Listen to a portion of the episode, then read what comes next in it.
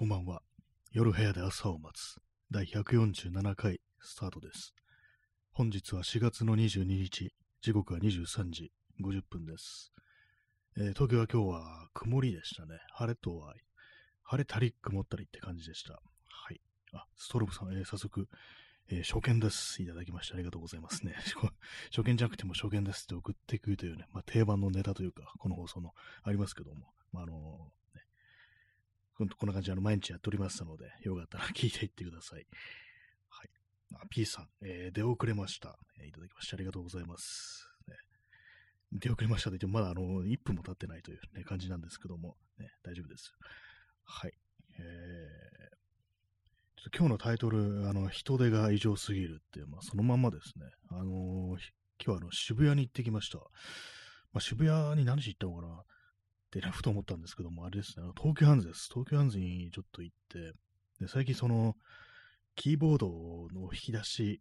置く引き出しを作ろうとしてるって話をまあ前もしたんですけども、それのなんかいろいろ材料とかを見に行ったんですけども、新宿の東急ハンズにないものがあの渋谷の東急ハンズにあったりするんで、それでまあちょっと見てやろうという感じで、あとちょっと本屋も、ね、寄ろうかなと思ってこう行ったんですよね。あの、それ渋谷に何ていう本屋があるかってこうあんま調べないまま行っちゃったんで、あ行ったらね、あの、渋谷に本屋ありませんでした。ねいや、あるんですけども、なんかあんまこうたくさんある本屋ってのがなくって、あれでしたね、昔の、昔なんかもう少しあったような気がするんですけども、なくなってましたね。あの、パルコの地下とかにね、本屋あったんですけどもね。はい。三省堂書店でしたっけ？なんか違う、純駆動だったような気もしますけども、わかんなくなってきましたけども、なんかあったなと思ったんですけども、なんかあんまり本屋、本屋なかったんで、それ行けずに、まあその東急ハンズ見て、その辺ちょっとちょろっと歩いてって感じでしたね。えー P さん、えー新谷ラキアの、新谷明のラジオトーク、夜のここは、ああ、なんかこれあれですね、あれに対抗して、平民武田に対抗してね、あの、夜のここはっていうね、あち夜のコーヒーでしたね、確かタイトルね。あの、昨日その話して放送を終えた後、そのアプリのね、こうトップを見たら、まあ、あの顔がね、表示されてました。嫌な気持ちになりましたね。夜のココア、そういう対抗して、ね、私今あのインスタントコーヒーを飲んでしまってるんですけども、飲んでしまってるんですけども、ね、ココア、ココアのあのー買い置きがこう、ないという感じですね。ミロとかだったらいいのかもしれないですね。えーストロムさん、えー賛成堂。あ、これ賛成堂の賛成があれですね。あの、政治に参加の賛成堂になってますね。賛成党ってありますよね。なんかね、ちょっとやばそうなの。やばそうとか、まあ、明らかなんかこれはっていうような感じの値段ってありますけども、なんか割と近所にポスターとか貼ってあったりして、これ貼ってる家はなんか分かってるのかなみたいなこと思ってたりして、まあ、なんかいろんなね、こう、党のポスターが貼ってあって、まあ、見境ないんだなっていう感じなんですけども、まあなんかね、見ますよね、なんかね。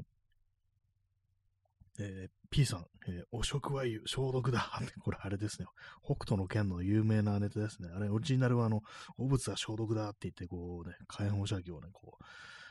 放射するんですけども、火炎をね、まあそれをまあ、ね、逆に奪われてね、主人公のケンシロウに燃やされるっていうね、そんなこう、死に方してましたけども、お食は消毒だっていうね、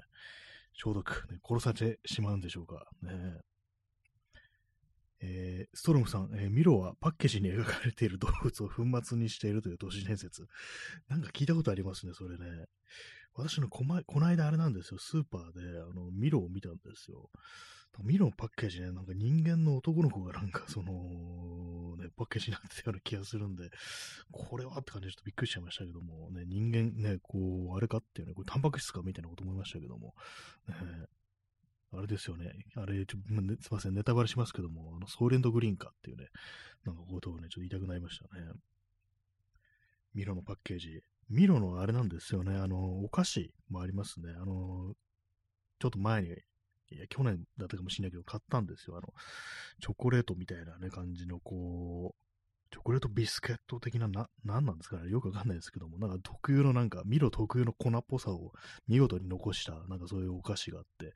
で、買って食べてみたんですけども、結構まあ美味しかったですね。あ、これちゃんとミロの、これはミロのね、甘さだっていう、普通のチョコレートのあれとは少し違う、なんか、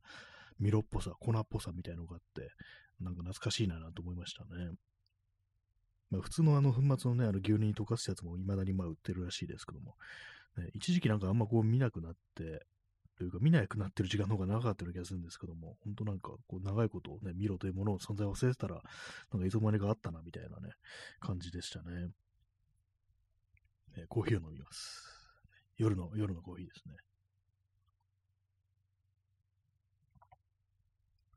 あ、今日、まあそう、渋谷にそう言ったんですけども、人人手がなんかすごかったですね。人手ってあの、あれです。人間のことです。あの、海の生物じゃないんですけども、人がなんかものすごい多くって、で、まあ、あの、最初その、まあ、109とかでなんかある、あの、結構有名な部分、ね、なんとなくあっちの方にちょっと足の向くまんまに行ってみたんですけども、歩道がもう全部人間で埋まってる感じで、もう本当に動けなかったっていうような、ね、感じになってたんで、もう引き返して、ね、まあ、まあ、そっちにそんな用事なかったんでね、あれも行く必要もなかったんですけども、引き返して、なんかこう、ね、あれ行ってきました、その東急ハンズに。ね、なんか本当異常に多かったですね。なんかこんなだったかみたいな。なんかとね、他のなんかこう、途中取ったところもまあ人多いなと思ったんですけども、渋谷なんかね、それをなんかこう、上回るね、なんか人の多さで、何これってちょっと思いましたね。あの、同じ東京の新大久保ってね、街があるんですけども、まあ、結構ね、いろいろこう、最近若者が多いみたいなこと言われてるような街ですけども、そこもね、なんかすごく多いんですけども、新大久保も。あそこの場合はなんか街自体がの規模がそんな大きくないんで、渋谷と比べると全然まあちっちゃいんで、だからまあ混んでてもなんかまあここは狭いところだから人がたくさん集まったらこういう風になるよなっていうのはまあわかるんでね、まあ我慢できるんですけども、渋谷のレベルでなんか全体がなんかものすごい人いると、もういい加減にしろお前らみたいなね、ちょっと理不尽なことを考えちゃってしますね。もうすぐ帰れってなんかね、だって私も出かけてきてるんですけども、ね、びっくりしましたね。ストロムさん、えー、粉末にするしかない。もうそうですね。あんな人がやると、もうね、あれですよ、かき集めて粉末にするしかないんじゃないかみたいなことを、ね、思いますけども、ね、まあそういうと私も粉末にされてしまうという感じのことがありますね。まあ、とにかくちょっと多くてびっくりして、行こうと思ったところに行けないレベルの、まあ、人手だったんで、まあ、逆になんかああいうの見てると、あ、コロナ終わったんだなみたいに思う人もいるんだろうなと。まあ、その逆転したね、因果関係が逆転してるっていう、人がたくさんいるから大丈夫みたいな風に思う人も中にはいるだろうなと思っちゃいましたね。と、まあ、渋谷はなんかもうノーマスクの人がなんか多いですね。まあ、観光客もまあ多いっていうのがあると思うんですけども、まあ、それ除いてもね、まあ、まあ、見た目じゃちょっとわかんないですけども、ね、まあ、日本に住んでるというっぽい人、まあ、若い人が多いですけども、まあ、してないね、マスクしてない人がこう多いっていう感じでしたね。で、まあ、結局、あの、その東急ハンズ行って何を買ったかっていうと、あの、最近、あの、しあの修理してる、あの、ミニ、マーシャルのミニアンプですね。それのなんかね、ロックナットってやつがちょっとね、かけ、なくなってたんで、どっか落っことしちゃったんでしょうね。それを買いに行ったんですけども、あの見事にあのサイズを間違えました。ね、こう、10ミリのやつでいいのかなっていう感じで、結構適当な感じでこう選んでしまったら、全然こう合わないっていう感じで、それよりもっと大きいやつにしないといけなかったんですけども、それ以上大きいやつないんですよね。意外になんかこう、ね、ああいうナットみたいなもんでも売ってないっていう、ね、あるんだと思いましたね。まあ、そういう楽器とかに使われるやつはちょっと特殊だっていうのがね、なんか特殊なサイズっていうのがあるのかもしれないですね。だからまあ楽器屋に行けばもしかしたらあるのかもしれないです。えー、ソロムさん、えー、ノーマスクパルクール。あもう結構、まあそうなると普通な感じがしますけども、ね、まあ昨今はやっぱマスクしてね、パルクールですよね。まあ、ちょっとね、パルクールね、するね、あのー、隙もなかったですね、あれね。これ人間を踏み台にしないとね、前に進めないみたいな感じですから、まあ、それこそが、あの、パルクールだみたいなことありますけども、ね、逆に人波を避けるために、なんかこう、あれですよね、こう、電柱だとか、まあ、その、ね、その辺のビルのなんか壁面とかをね、こう伝っていくっていうね、まあ、それ逆にパルクールの見せ所っていうね、感じでしたけども、私そんなことは一切やったことがないんでね、もしやろうとしたら、まあ、本当秒、冗談抜け秒で死ぬと思うんですよね。ちょっとね、あれですからね、高いとこから飛び降りるっていうか、あのー、最近の膝ぐらいのとこからね、あのー、ぴょんって飛ぶのもね、少し怖いような気がしますからね、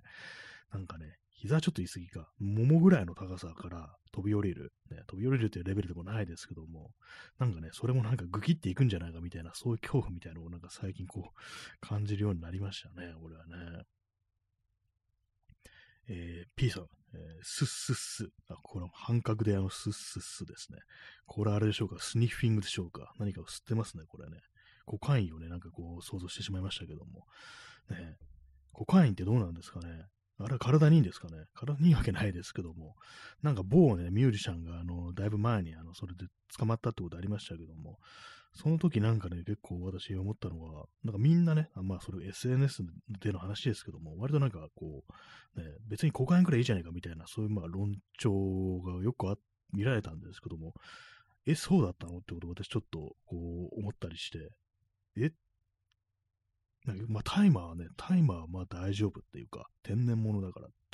でね、まあ、すみません、前も同じ話しました。ね、まあ、そういうことを思ったりしてたんですけども、一応、まあ、その体で、こう、まあ、その、大麻を合法化する人は、これは、あの、まあ、安全だからっていうこと言ってたんですけども、なんかそれがなんか、ね、別に同じ人が言ってるわけじゃないですけども、あのー、あれです、本当コカインも OK みたいな感じになってたんで、え、そんな話聞いてないんですけどっていうね、なんかこと思ってしまって、私は大いに困惑したということがあったんですけども、多分体には悪いですよね、あれね。なんか鼻の軟骨溶けるなんていうこと言いますけども、それは本当なんでしょうか？鼻から吸いまくるからっていうね。はい。えー、ストロムさん、えー、ウッシッシって、これはあの、なん、なんですかね、こう、笑ってますね、ウッシッシっていうね。なんか独特なね、あれですよね、この昭和的ななんかこう、なんか笑いの表現っていうか、こういうのってよくありますよね。なんでウッシッシなんていう風に言うようになったんだろうっていうね。あ、P さん、え、大橋巨船。あ、大橋巨船なんですね、これ。だからなんか昭和っぽいのかっていう。まあなんか、なんかね、そうですね。その辺のテレビの業界の人たちの、なんか独特ななんかね、こう、そういう言葉の使い方っていうか、なんか、ね、音の表現みたいな、そういうのがありますよね。うっしし、大橋巨船だったんですね。なかなか影響力のある人物だったんでしょうね。えー、ストロムさん、えー、ウッシッシイコール大麻の隠語。あ、これあれですかね、ハッシシっていう風になんかこう、言いますよね。なんかあの、固めたやつ、大麻のあれを固めたやつがハッシシっていう風に言うなんて話はなんか聞いたことあるんですけども、それをなんかウッシシと、あ、そういうのもあるんですね。いろんな隠語ありますね。なんか野菜とかなんか言うらしいですからね、昨今ではね、こう、大麻のことをね、なんかいろんなこう、呼ばれ方ありますけども、ね、えー、DJ 特命さん、えー、いや、まあ、一応、コカの天然成分とは言えるのでは。ああ、それこ、そコカインですね。そうですね、あれなんか、一応天然成分使ってるということなんですけども、なんか前にね、私聞いたらなんか、この生成する過程で、なんか結構びっくりしたんですけども、ガソリン使ってるっていう感じで、なんかね、割とやばそうでしたね。その、ね、なんかで見たんですけども、ネットで、ネットで見たんですけども、なんかそういう、こんなことやってあれになってるんだっていう、まあ、葉っぱっていうね、あの、非常にまあなんかこう、ね、ものですから、なんか大丈夫なのかなみたいなことをちょっと思わなくなかったんですけども、でもその過程見たらね、ちょっとこれは体に悪そうだみたいなね、やっぱこと思いましたね。化学物質の割合が結構あんのかなみたいな。ね、まあ、覚醒剤とかよりはね、こう全然あれかもしれないですけどもね。一応まあね、元は、元は天然っていうね、そういうのあるかもしれないですね。P さん、え南国気分の、えー、ギフトいただきましてありがとうございます。これいいですね。なんかね、南国気分。あの、自動車がね、あの画面いっぱいに表示されて、なんかこう、あれですね、海に行くようなね、こうグッズ、浮き輪だとかね、こう、イルカの浮き輪みたいなね、そういうものがこう、積まれたね、車です。そういうものがね、こう、今画面ね、いっぱいに通り過ぎてきました。ありがとうございます。ね、だいぶ暖かくなってきたからね、気分も海の方にね、なんか向いてるという感じで、なんか最近たまになんかちょっと海の方に、ね、行きたくなりましたね。行きたくなりますね。なんかね、無意味にちょっとね、行ってみようかなっていう。あのー、ね、真夏だとね、厳しいんで、あのー、暑いんで、ね、ここのぐらいの季節にちょっと、なんとなくふらっと行ってみるっていうの、結構ありなんじゃないかなと思ってね、割になんかこう最近地図見てね、海行くとしたらどこだろうってことを考えたりしてますね。まあ東京からなんで、千葉か、まあその神奈川っていうね、まああの、九十九里だとか、あるいはこう、まあ江ノ島とかあるところっていうね、感じだと思うんですけども、まあ、あの、九十九里はね、なんか何年か前にこう行ったんですけども、結構その神奈川の方の海、あの例えばこう三浦海岸だとか、それこそ江ノ島だとか、あっちの頃は、あっちの方はもう結構長いこと行ってないんで、もし行くとしたらそっち行ったらこういいのかななんていうふうにこう思いましたね。はい。こんな感じで南国気分でちょっとお送りしておりますけども、ね。まあそういうこと言いながらあの人手が異常すぎるっつってなんかね、こう怒ってるっていうね、そんな感じの放送です。ま渋谷はあの東急ハンズに行って、で、そのね、サイズ違いのロックナットは誤ってね、買った後、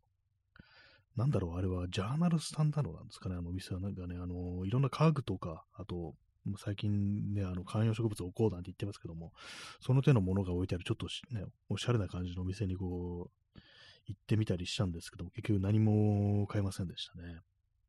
ああいうお店行ってね、私、何も買わないですね。見てるだけっていうね。ああいうとこ来てる人ってあれ、基本的にあれなんですよね。まあ、なんていうか、こう、家族で来てるっていうか、カップルで来てる人が多くって、まあ、多分ね、まあ、これからなんか、一緒に住むだとか結婚するだとか、そういう感じで、新しい生活が始まるっていう、そういうタイミングで見に来てる人が多い。まあ、そうじゃ、それだけじゃないかもしれないですけども、それでまあ、家具が必要だっていうことで、ああいうとこね、来られると思うんですけども、私はなんかね、一人でなんかぬぼーっとした感じで、こう、足を運んで、なんか意味もなくね、こうソファに座って、なんかそのクッションの具合を確かめてるっていうね。まあ、これは迷惑な客かもしれないです、本当ね。一応今日あの買う気一切なかったわけじゃなくて、そのまあ家具は買えませんけれども、なんかそういう小さいね、それこそ植木鉢とか、そういうのなんかいいのがあったら、まあ、ちょっと買おうかなぐらいの気分でいたんですけども、まあ何も買えませんでした。手に取ったやつが、なんかあの、セメントっぽい磨きのやつなんで、あ、これはいいかもしれんと思って手に取ったら、すごく軽くって、あ、それはそれっぽく磨けたあのプラスチック製なんだって思って、ね、ちょっとがっかりしましたね。ああいうところだからなんか本当のセメントのね、こう、鉢とかが置いてあるのかなと思ったんですけども、そうでもなかったですね。フェイクでしたね。はい、コーヒー飲みます。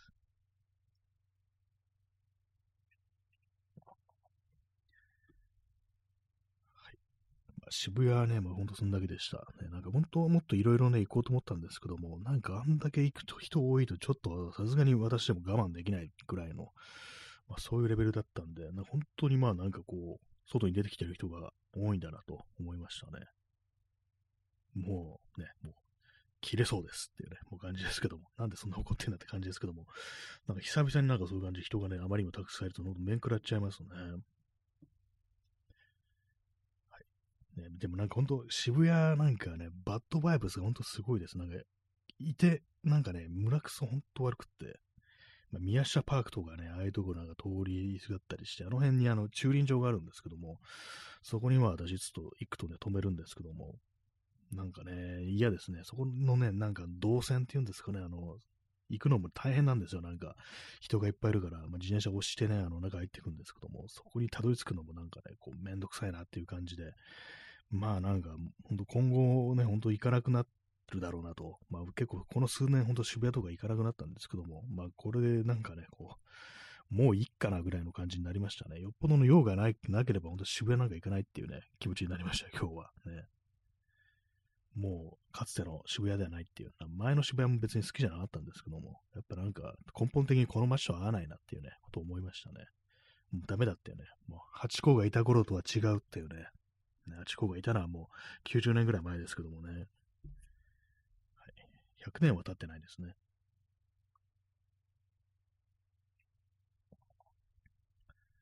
えー、時刻は、え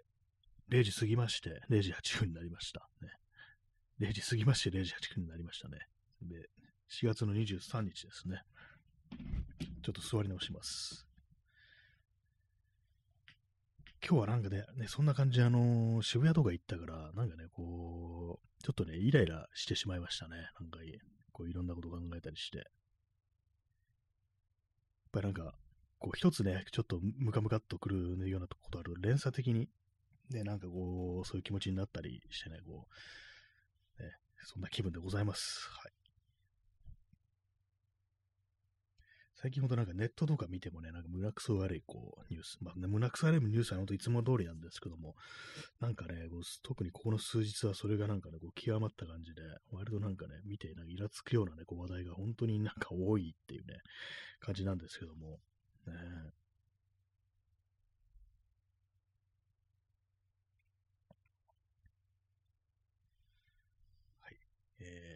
時刻は0時9分ですね。さっきも言っただろうって感じですね。同じ話題を2回するんじゃないと言ったじゃないかっていうね、まあ、そんなところなんですけども。あれですよね、なんかあの、ちょっとあの、今ね、あの、結構センシティブなね、こう話題の方に今行こうとしてるんですけども、あの、前にですね、あの、よくね、あの、まあ、ツイッターとかでは結構、まあ、日々ね、いろんな話題流れてきますけども、あのね、覚えてる方もいらおられると思うんですけども、駅であの痴漢をね、なんか、が逃げてるっていうね、動画で、それにまあ足を引っ掛けて転ばせるって、まあそれでまあちょっと捕まえたみたいなね、なんかそんなことがこうあったんですけども、結構前ですよね、あれね、3、4年前じゃないかろうかぐらいのね、感じだと思うんですけども、私の時間の感覚ちょっとおかしくなってますけども、なんかね、それがあった時に、まあ、そのツイート、ね、こうとか、まあ、リツイートする人がたくさんこういたりするわけなんですけども、でそれのね、こう中に、っていうか、まあ、それになんかリプライの形だったかな、なんだかったかちょっと忘れたんですけども、まあ、とにかくその、ね、その動画に、で、まあ、捕まってるね、まあ、その痴漢の犯人ですよね、のことを、まあね、その、非常にまあ良くない差別用語を使って、こう、まあ、まあね、悪いことした人間だからね、なんか悪く書かれるのはまあそうなんですけども、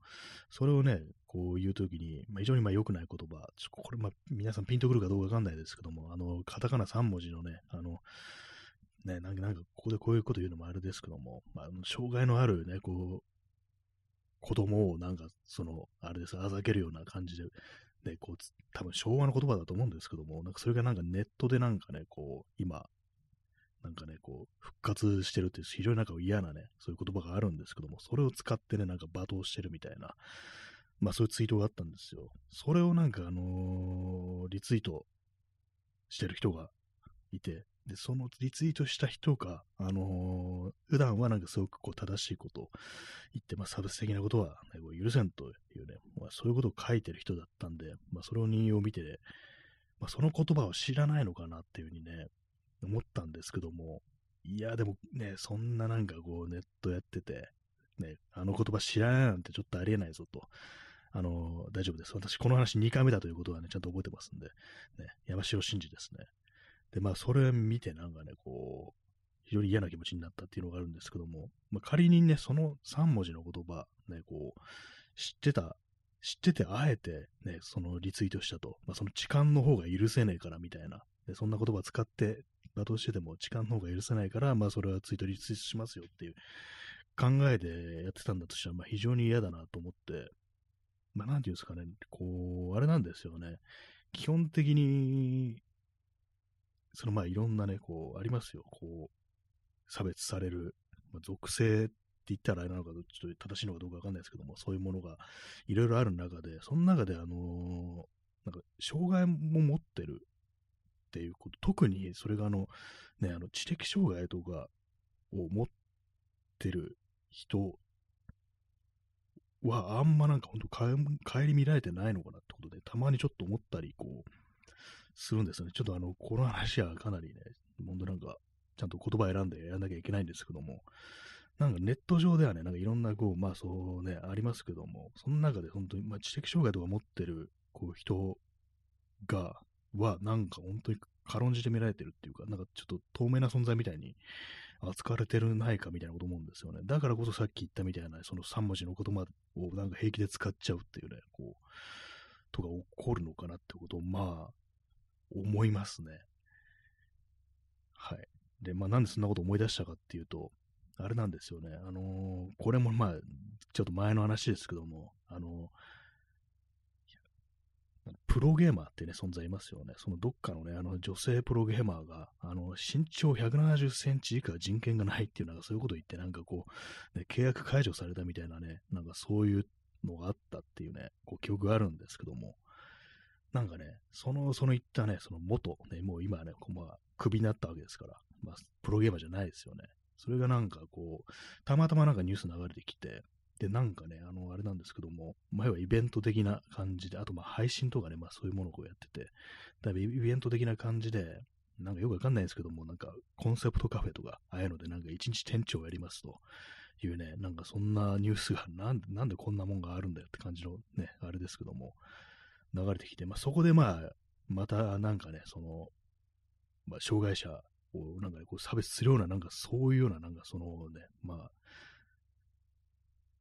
ことを、なんか、なんですか、ね、その営業の形態がなんかそういう感じになってたんですよ。なんかそれ見てなんかね、ものすごいちょっとね、ものすごいあれですけど、かなりちょっと頭に私はこう来てしまってね、なんかここの、この数日やっぱなんかね、ちょっと、ね、思い出して、たまになんかイライラしてるっていうね、そんな感じですね。えー、延長します。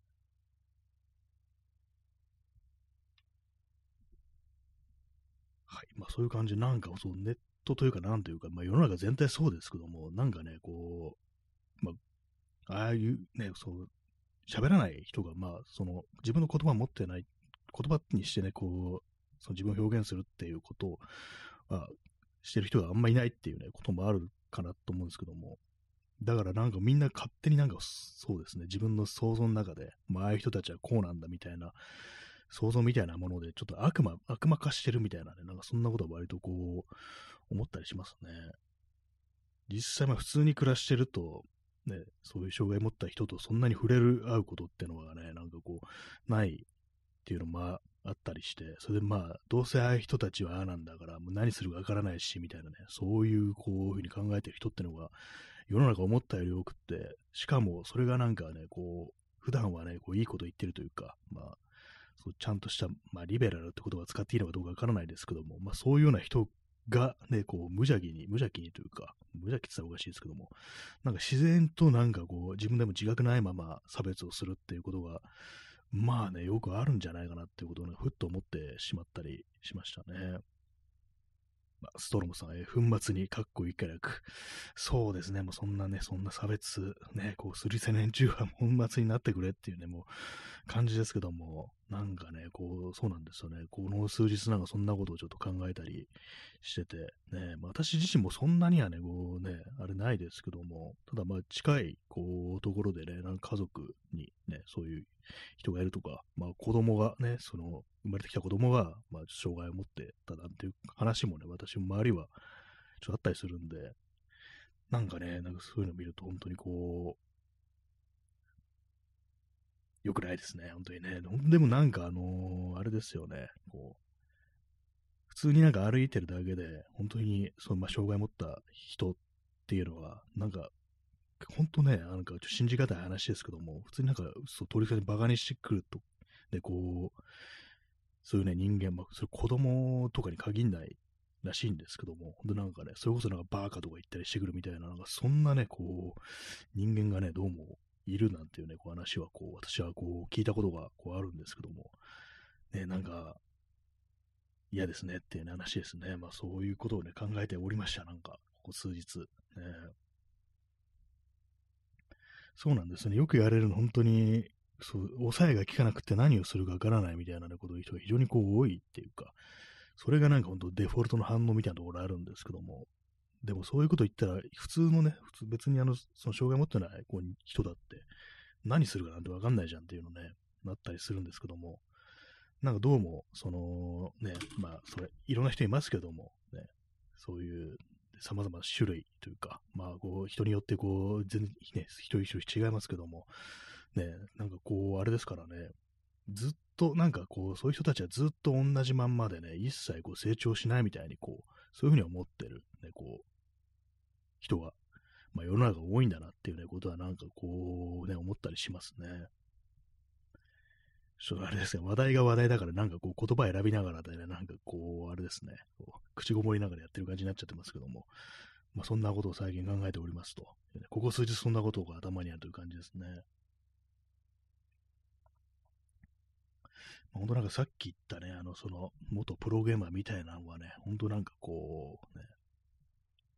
まあひどいなと思いましたね。結構まあ頭に来てしまいましたね。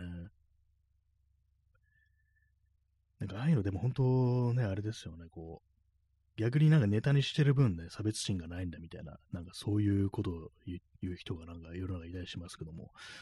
まあね、なんかこうね、もう死ねよとしかね、言いようがないです。ね。なんか本当これ言っちゃダメですけども、ねえ、このね、ラジオトーク、ね、NG ワードいろいろありますけども、本当なんか死ねとかね、殺すとかね、バカとかブスとかそういうのはダメなんですけどもね、こういうふうにあの、ね、喋りの部分で言ってしまえば P は入らないですからね。でもこれもどうなんですかね、あの、この放送っていうか、あの、このラジオトークもちゃんと検閲、検閲あれですけども、あのちゃんと見てるんですかね、聞いてるんですかね。まずいこと言ったらそのバーンされるみたいなことがあったりするんでしょうか。ね。わからないですけども、まあ、ね、このラジオトークでバーンされました。なんて、ね、話は聞いたことないですけども、ね、他の人、ね、こう、の放送聞いても、まあ別にそんな危ないこと言ってる人はいないなっていう印象ですね。えー、勇者王さん、えー、はじめましてですね。よろしくお願いします、えー、プロゲーマーの出現定期的にありますね。そうなんですよね。それだけにね、こう限らず、なんか、ね、いますよね。まあ、その配信文化みたいなものがそういうね、こう勢いで、ね、こうそういうこと言っちゃうっていう、っていうね、まあ、今さっき私がなんか結構変なこと言ったっていうね、あの流れで言うのもあれですけども、まあ、そういうのはね、ちょっとあるかもしれないですね。文章だと、まあ、一旦考えるね、あの、あれがありますけども、これ喋るっていうのはやっぱりその、そのまま出てくるっていうね、こう、ところありますからね。まあ、それにしても、そのプロゲーマー、本当なんかね、ろくなもんじゃないっていうか、ね、私そっちのね、あの、界隈のなんかあの、ね、どういう人がいるとかそういうのは全然知らないんですけども、だからそういうふうにあの炎上した時しかね、まあ、んまこう、私はなんかこう、ニュースとかではこうね、そう、読んだりはしないんですけども、まあそれでもなんかもう定期的になんか問題発言、暴言、ね、こう言ってるよななんていう、そういうイメージはやっぱこう、ありますね。ストロムさん、え、バーチャル体育会系。まあ、確かにそうかもしれないですね。プロゲーマーっていうのは、あの、チーム組んで、要は、あの、対戦、ね、こう、ね、人と人とが、こう、競い合う、ね、争うって、まあ、そういうもんですからね。ある意味、こう、体育会系っていうのはね、こう、あるかもしれないですね。えー、ストロムさん、えー、昭和から対戦ゲームはサグの文化。あそうかもしれないですね。昔のね、ゲームセンターとかにあった、あの、ね、あれ対戦するとなると、あの、格闘ゲームとかですね、ああいうのをね、本当にこう、なんか、リアルのファイトに発展するみたいな、なんか、そんなことがね、あったらしいですからね、普通にね、喧嘩になるっていうね。人と人が、とが戦うとどうしてもそういうことが起こり得るっていうことでね、そこで使われる言葉もなんかこう不適切なものがこう、ね、出てきてしまうっていうね、こう、あんのかもしれないですね。えー、勇者王さん、えー、ゲーム脳って本当にあるのかなと思ってしまいます。あ、なんかそういう言葉ありましたね、ゲーム脳ね。まあ、どうなんですかね、まあ、ゲーム脳と言ったらあれですけども、やっぱりその争うということを、まあ、その競技とか、ね、そう、ね、人を競わせる、争わせるということをやっぱりこうね、まあ、他のスポーツとかでもそうですけども、そういうことをやると、やっぱり基本的になんか人間というのは攻撃的になるものなのかなっていうね、そういうのは思いますね。このね、まあ、ラジオトークで喋るということも、まあ、あのー、あれですからね、あんま考えるというよりは、その反応みたいなね、こう、感じでこう喋るっていうこともあるんでね、まあ、これは争うものではないですけども、ね、どうなんですかね、やっぱりこう、ちょっとしたまあ影響っていうか、やっぱその適応するって、人間がそういう適応するっていうのはちょっとあるかもしれないですね。まあね、まあそのね、さっき言ったその問題発言のね、そのプロゲーマーが一体何の、何のゲームをプレイしていたのかはちょっと知らないんですけども、何なんですかね。格闘ゲームとかではないような気がします。意外に。ね、意外にっていうか、なんかイメージですけども。どうなんですかね。なんかね、ああいうのもね。私はその対戦とか、そういうのはこう、ね、こう、全然やらないのでね、よくわかんないです。たまにやったりしてね、こう、もうボコボコに負けてもうええわってなってるっていうね、まあそういうことが多いですね。えー、P さん、えー、インターネットへの過剰適用とモンスター化。まあ、そうですね。もうインターネットっていうのがもうそういう感じありますね。ネットスラングみたいな感じですよね。そのさっきの人権ないっていうやつとか、ね、それからあと3文字言葉もね、あの、その、ネットスラング的な感じで、今はそういう、ね、言われてるというね、多分オリジナルのその、障害を持った子供に対するね、あざけりとか差別を含んだ言葉であるっていうね、ことを知らないで使ってるね、まあ、特にあの、若い人とかで、だと、そういうのも多いっていう、じゃないかなとは思うんですけども、そうですね、インターネットへの過剰提供、ネットスラングとしてまそういうものを使ってて、ね、その言葉がどんだけ重大なものかというね、人権を否定するっていうね、はぁって感じですけどもね、なんかね、あまりにも軽すぎるっていうね、思うんですけども、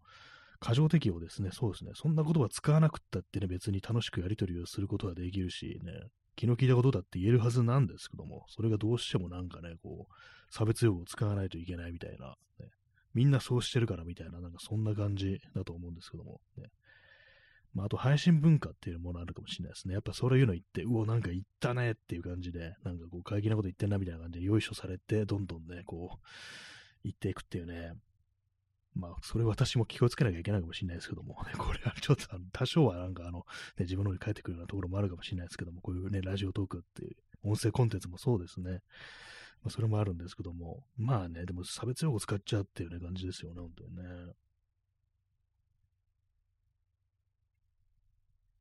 まあでもなんか、そういう風な感じで、こう、あれですね、あの、まあ問題発言があって、解雇、ね、契約解除されて、でも結局のところあれやめて、今の方がね、その配信とかで儲かってるしみたいな、ね、ことをなんかね、こうインタビューみたいなのに言ったらしいんですけども、本当に地獄に落ちてるなって思いますね、あのね。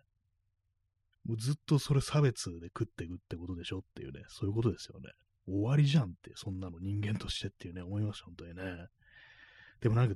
辛いのか、辛いかもしれないですね、それね、かなりね、もはやなんか周りはなんかみんなどんどんどんどんね、そういうことを要求してくるし、今更なんかそういうのをね、こう、あれですからね、撤回してっていうね、こともなんか難しくなってくるし、でも手元に金入ってくるから、ね、こう、ね、どんどんどんどんチャレンジャーに入ってくるから、どんどんそういうこと言ってしまうっていうね、もうまあ、まさしく地獄に落ちたなっていうね、そういう風になっちゃいますね、やっぱりね。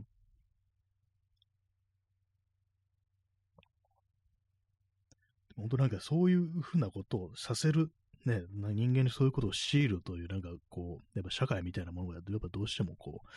ありますね。そんなことを、でもね、やらないと、耳目を集めることができない、注目を集めることができないっていうね、非常にまあ恐ろしい世の中ではあるのかもしれないですね。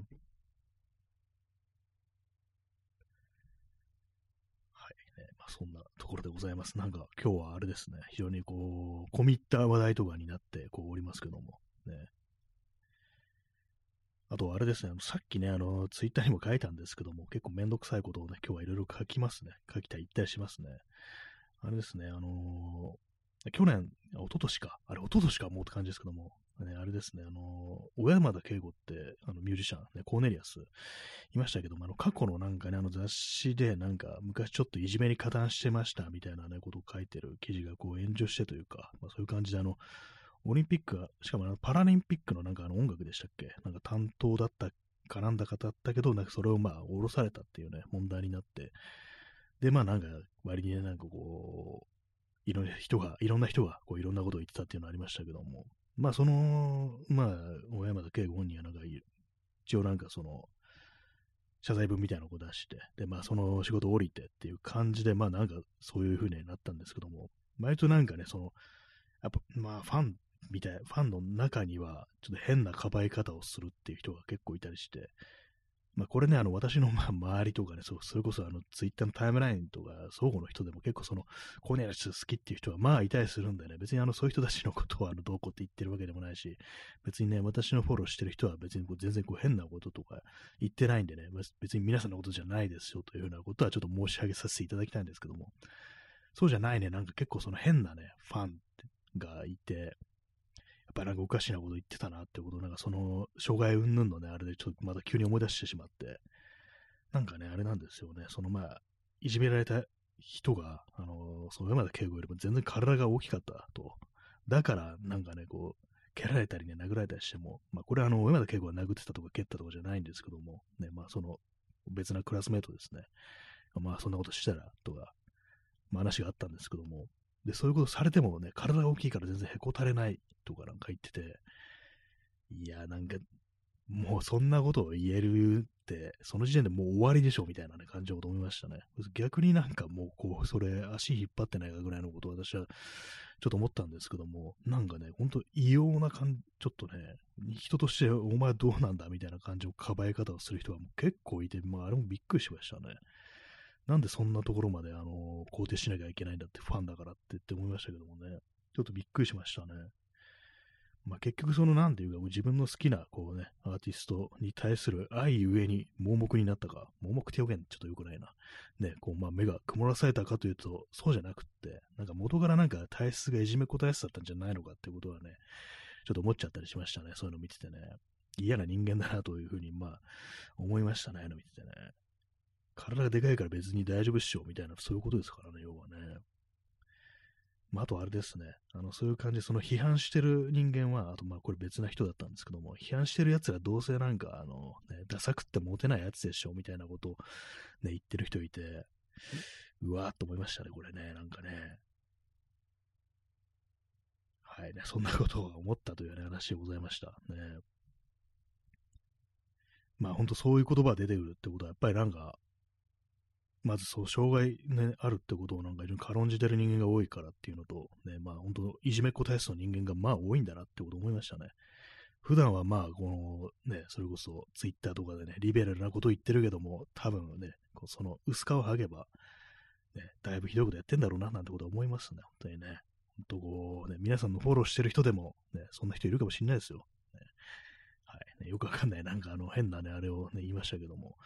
ね、そういうこと思いますね。なんかね、こう、たまにその、ね、人のいいねとか流れてきますからね、あのツイッターっていうのは、それを見てると、あ、なんかこの人にいいねしてるけど、みんなね、知らないのかっていうね、なんか、こいつの本性みたいなことを私はたまに思ったりこうしておりますね。なんか嫌なね、あれですけども。ね、まあそう言ってる私自身がなんかそんな正しい人間かと言われるとそうでもないんですけども、まあ逆の目こう目から見たらね、まあなんかいろいろあるのかもしれないですね。まあ 結構適当な、なんかすごい雑な感じでなんか自戒を込め込めちゃいましたけども、ね、自戒込めときゃいいんだろうみたいな感じになっちゃいましたけども、まあ私もなんかそのツイッター動画でね、なんかあれはちょっと言い、言うべきでなかったななんてことはまあ結構あったりしますね。思い出したりしてなんか、あれはちょっとまずかったなみたいなことをね、こう思うことがまあちょっとあったりしますね。本当なんかイライラしてる時とかってね、なんかちょっと過激なこととか書いちゃったりしますからね、良くないですよね。まあ内容によりますけどもね。はい。えー、時刻は0時31分ですね。本日は14名の方にお越しいただき、えー、ね、あの、我慢強い方が今8名残ってらっしゃるというね、そんなあれですね、花の、花の金曜日ですね。いや、土曜日ですね、今日ね。間違えました、普通に。土曜日ですね。そういう感じなんですけども、ね、みんなど、皆さんどの、どんなあの、サタデーナイトを過ごしていらっしゃるんでしょうか。ね、割にあれですね、あの、勤労あんまこう人がいないっていう、そのラジオトークにそういうイメージあったんですけども、今日は割にいるっていう感じですね。金曜とかでなんか特になんかあんまこう人が来ないみたいなイメージがあるんですけども、ね、みんなあれじゃないですか、あの、その、多少、あの、落ち着いてきたような、こう、気持ちになって、結構、その、外に出てるっていうか、いろんな、なんか、夜遊びみたいのをしてる人も増えてるんじゃないかなと思います。私はなんか元からそういうのこう全然やらないのでね、あんま変わってないですね。最近なんか外に出るね、こう理由がなくって困りますね、本当にね。なんか出かけようと思ってもね、どこかなんかこう行きたいっていうとこもないし、まあ、の、最近あの、写真を撮るというね、趣味の一つ、ね、それをなんかあんまこう、あんまてか全然やってないんで、熱心に。それもあって、前だったらちょっとここに行って写真を撮ろうっていうのがあったんですけども、あの、まあ、本当になんかこの2ヶ月ぐらいあんまこう全然やる気なくって、そういうなんかこう、動機づけみたいなものの一つが失われたなというふうに思ってるんで、まあ、何かでこう、外出るのにもう少しね、あの、硬い、強固なこう理由みたいなものがこう、必要な気がしますね。あでも、本当になんか、なんか、行きたいとこはそんなないっていうね、まあどこも行ってしまってみた、行ってしまったなっていうのがね、そういうのがありますね。はい。あとですね、あの、また、また虚しく悪い話ですけども、あとあれです、あの、ちいかわ、ね、ありますよね。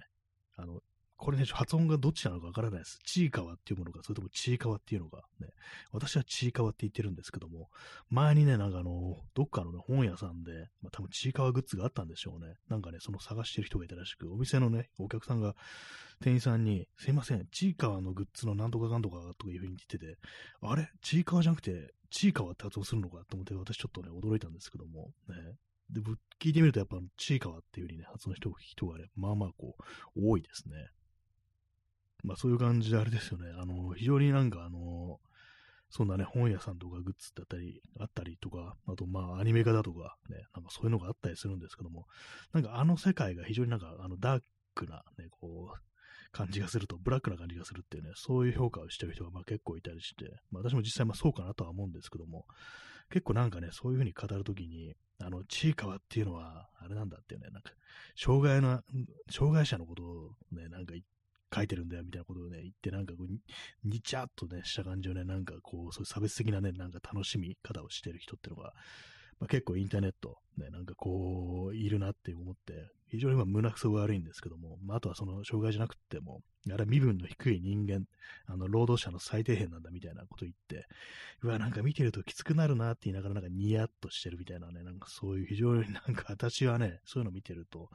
まあ、なんかね、そういう態度に非常にその人が持ってるなんかこう、その差別的なね、あの、本性みたいなものってのがね、そあれあれに言及するときに出るんじゃないかなと思ったんですよね。まあ、そんなことをね、あの、ある意味旅に思います。チーカを、チーカを、チーカを、どっちですかね。えー、P さん、えー、キュートアグレッション。あ、これあれですかね。可愛いものをいじめたいみたいな、なんかそういうやつですかね。なんかありますよね。そういうなんかね、虐待するみたいな、ね、可愛いの。やばいですよね、普通に考えたらね、その猫殺してるのとかとそんな変わんないじゃんっていうね、お前お前ら今度人殺し始めんじゃないだろうなみたいなこと思いますけども、ね、非常に怖いですよね、ああいうのね、なんか、よくありますけども、あの、連続殺人犯というか、なんかこう、快楽殺人っていうのは最初動物から始まるみたいな、で、まあ、その動物虐待っていうのが、その、可愛いものどうこうっていうね、なんかそういうものとちょっと関係してるみたいなことを思うと、ね、その、ちいかわ、ちいかわ、ね、どっちかわかんないですけども、まあ、それのなんかこうね、あの、消費のされ方にもそういうところあったりしたら怖いですよね。えー、ストロムさん、えー、現代の鬼畜系悪趣味。あ、そうですね。鬼畜系っていうのがわかりやすいですね。そうなんですよね。あれなんか鬼畜だよなってこと思ったりするんですけども、あれを見てね、なんか、うわ、なんかこの世界ってみたいなことをね、こう言ってる人もなんかそれ鬼畜系たしなんでねえかみたいなこと思ったりして、だからまあそういうね、感情を言及してる人のなんかこう考えってもな、なんかやっぱりどうしてもこう非常に差別的なものがあるんじゃないかっていうね、なんかこう、ごまかしてるけれども、そうなんじゃないのってね、なんか私の、この言い方もなんか変な意地悪いっていうかね、なんか嫌な感じですけども、そんなことやっぱ思いますね。あれでしょ？楽しいでしょ？ってなんかそういうことをね、なんかこう言ったりしてて、楽しそうだねっていうね。なんかそういうのがなんかこう、あれですよね。それこそなんかこう、障害のある人とか、なんかね、そう道端とかでね、なんか、なんかいるわみたいな感じでこう、あざけるような目線をね、こう送って起こすいるんですよ、本当にそういう人。ね、驚きですよね。大人になって、まあ、子供もいますけども、子供なんか本当み、ね、こう無邪無邪気になんかね、こう、そういう人見てバカとか言ったりするっていうね、そういうのがいたりするらしいんですよ、やっぱね。まあ、その感じをなんかね、こう、インターネットで大人がやってるみたいななんかね、そんな感じを覚えてしまいますね。えー、DJ 特命さん、えー、そういう鬼畜部分をファンの消費の仕方にアウトソーシングしてごまかしてる感じもあそれありますね。確かにわかります。ね。で、こう、まあ、その、ね、見る側がなんかね、そういうのがあって、ね、私はね、こう書いてる方は別に そういう意図はないんだけどね、そういうふうに消費をされてますみたいな感じで、だから、あの、ね、あの作者の長野っていうね、人ですね、非常にまあなんか意地悪っていうか、相当性格悪いだろうなってことをちょっとあの、ストレートに言うとね、思いますね。思い出すのがあれですね、あの、ジョーカーっていう映画ね、ちょっとまありましたけども、あの、バットマンのね、悪役のジョーカーを、ね、あれ単体でなんかあの主人公にした映画ありましたけども、あれもなんか、あれと同じようなものを感じるんですよ。結構、そのジョーカーっていう映画見ていろんな人がいろんな反応するんですけども、まああの悪人の話ですからね。で、まあなんかその、わざとね、なんかその、監督は、あの、隙のあるように作ってるんですよ。いろんな批判ができるように、ね、結局この主人公クズじゃんとか、ね、結局なんかその差別的な面も、まあ、あの要はなんか、で、こう、インセルだろ、こいつ、みたいな感じでね、なんかこう、いろいろ言われたりしてて、割になんかそうなんですよね。あの、こう、ツイッター上では割となんかこう、正しいことを言ってる。正しいことを言ってるっていう表現もあれですけども、なんか、ね、ちゃんとしたこと言ってそうな人が、なんかこう、がなんか、っていうね、感じ、こう、まあそういう感じ、その作品を批判するってあるんですけども、なんかどうもこの監督そういうの織り込み済みでやってないかみたいなね、相当なんかね、性格悪いぞこいつみたいなこと私は思ったんですけども、で、まあ、わざとなんかそういうふうに批判されて、でお前らのね、ね、そう、心の中にそういうね、悪いあれがあるんだみたいに、こう、言うために映画作ってるっていうね、なんかね、そんなことをね、あの映画は思っちゃいましたね。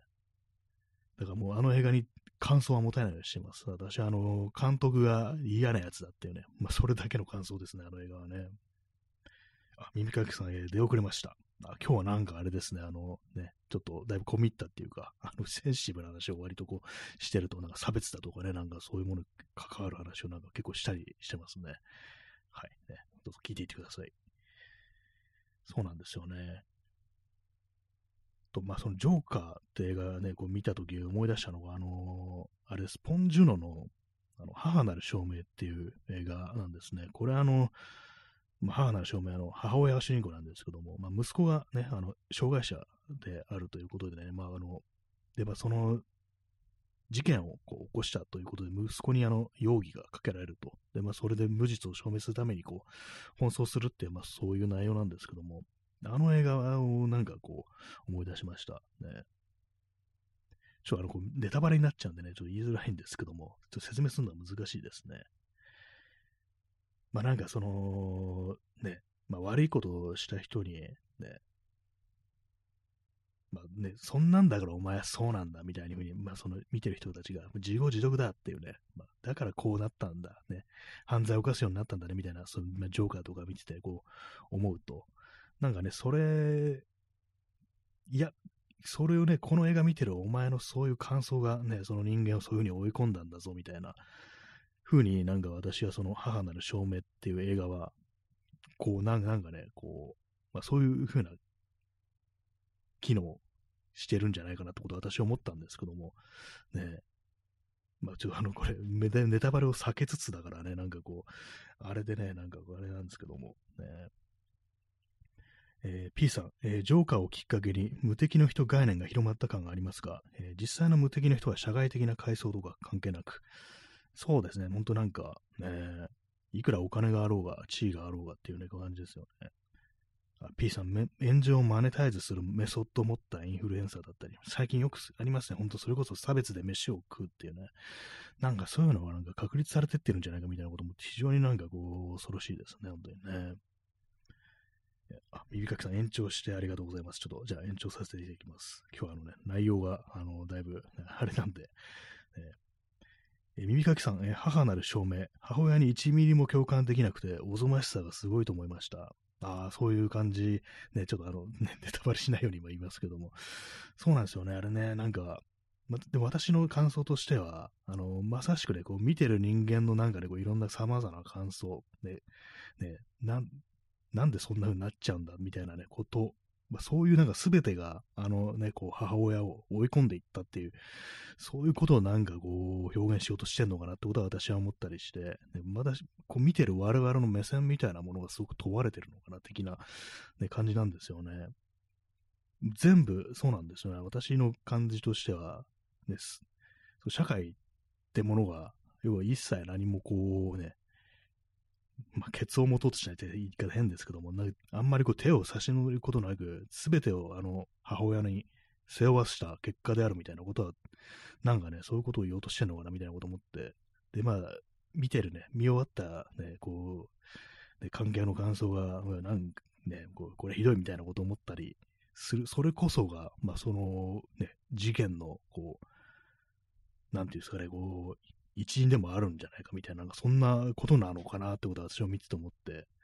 それがなんかちょっとその、あれですね、それものすごく意地悪に、こう、路悪的にやったのがジョーカーなのかなっていうね、これは本当悪い意味で、ね、なんかこう、ね、見てる人間のことを嘲笑うみたいな、なんかそういうなんか監督のね、こう嫌な感じがなんか出た映画なのかなってことはちょっと思いましたね。ポンジュノはなんかそういう人じゃないと思うんですけども、ね、まあ、知らないですけどもね、あの、まあ、映画見た限りはって感じですけども、ね、えコーヒーを飲みます。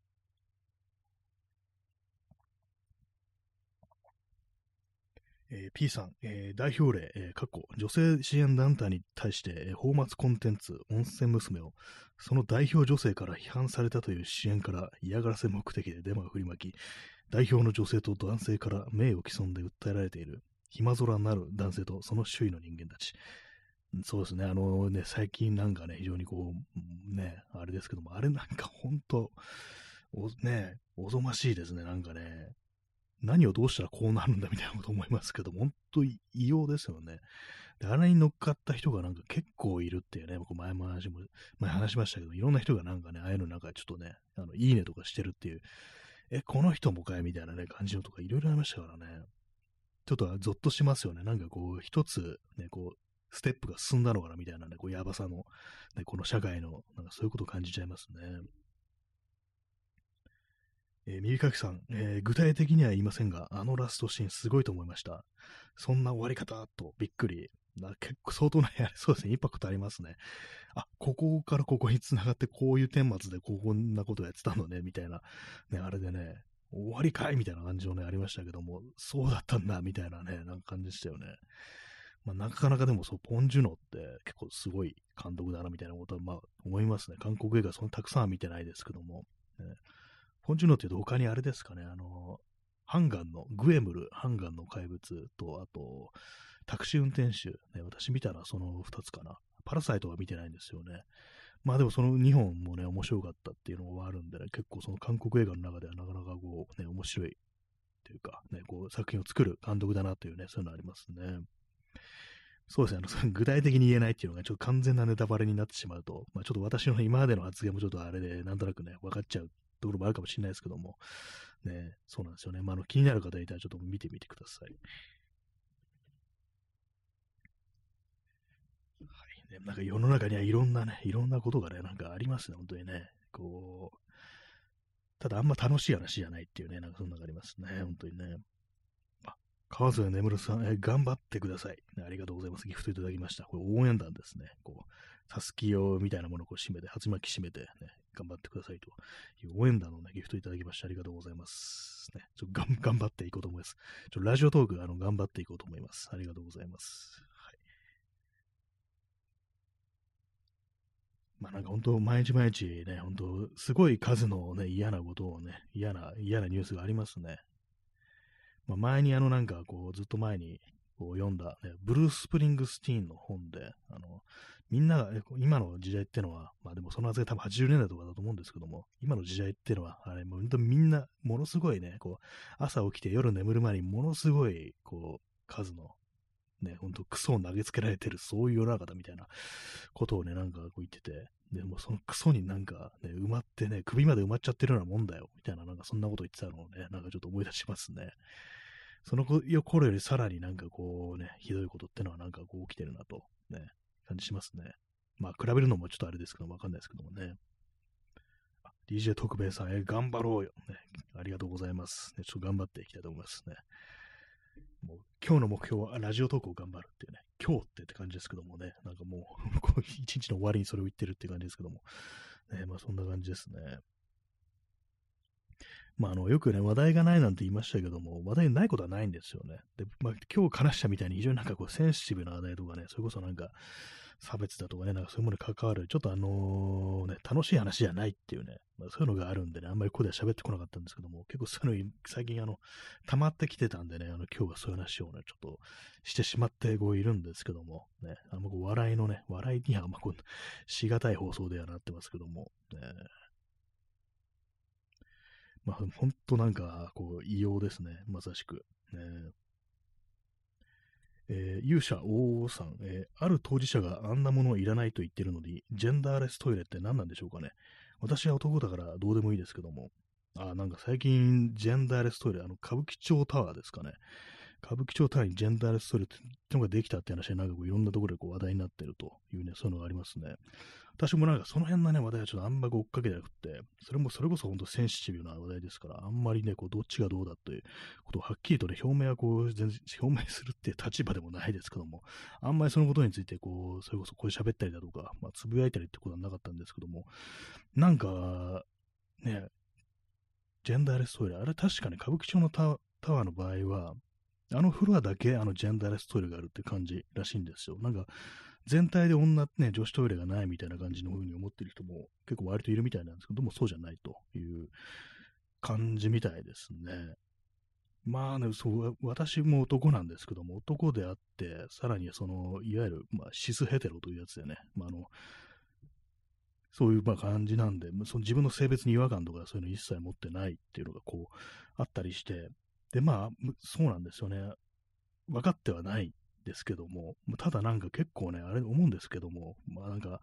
昨今そのトランスジェンダーっていうことで、まあその、ね、あれ、性別ってものがその自分のね、こう、実際の性別と、その、思ってるっつったらあれどうなんだろう、こういうのって。これ辺感じ、本当なんかあれね、ちょっと、ちゃんとね、取り扱っていかないとって感じなんですけども、ね、まあその自分の思う、ね、こう、性別違う、そういう違和感を持つって人がこういるということで、まあ、女性として、まあ男性だけど、男性として生まれたけども女性として、こうね、日々生活したり、こうね、行動したりしてるっていう人がいると。まあその逆もありますよね。女性として生まれたけどもね、男としてっていう。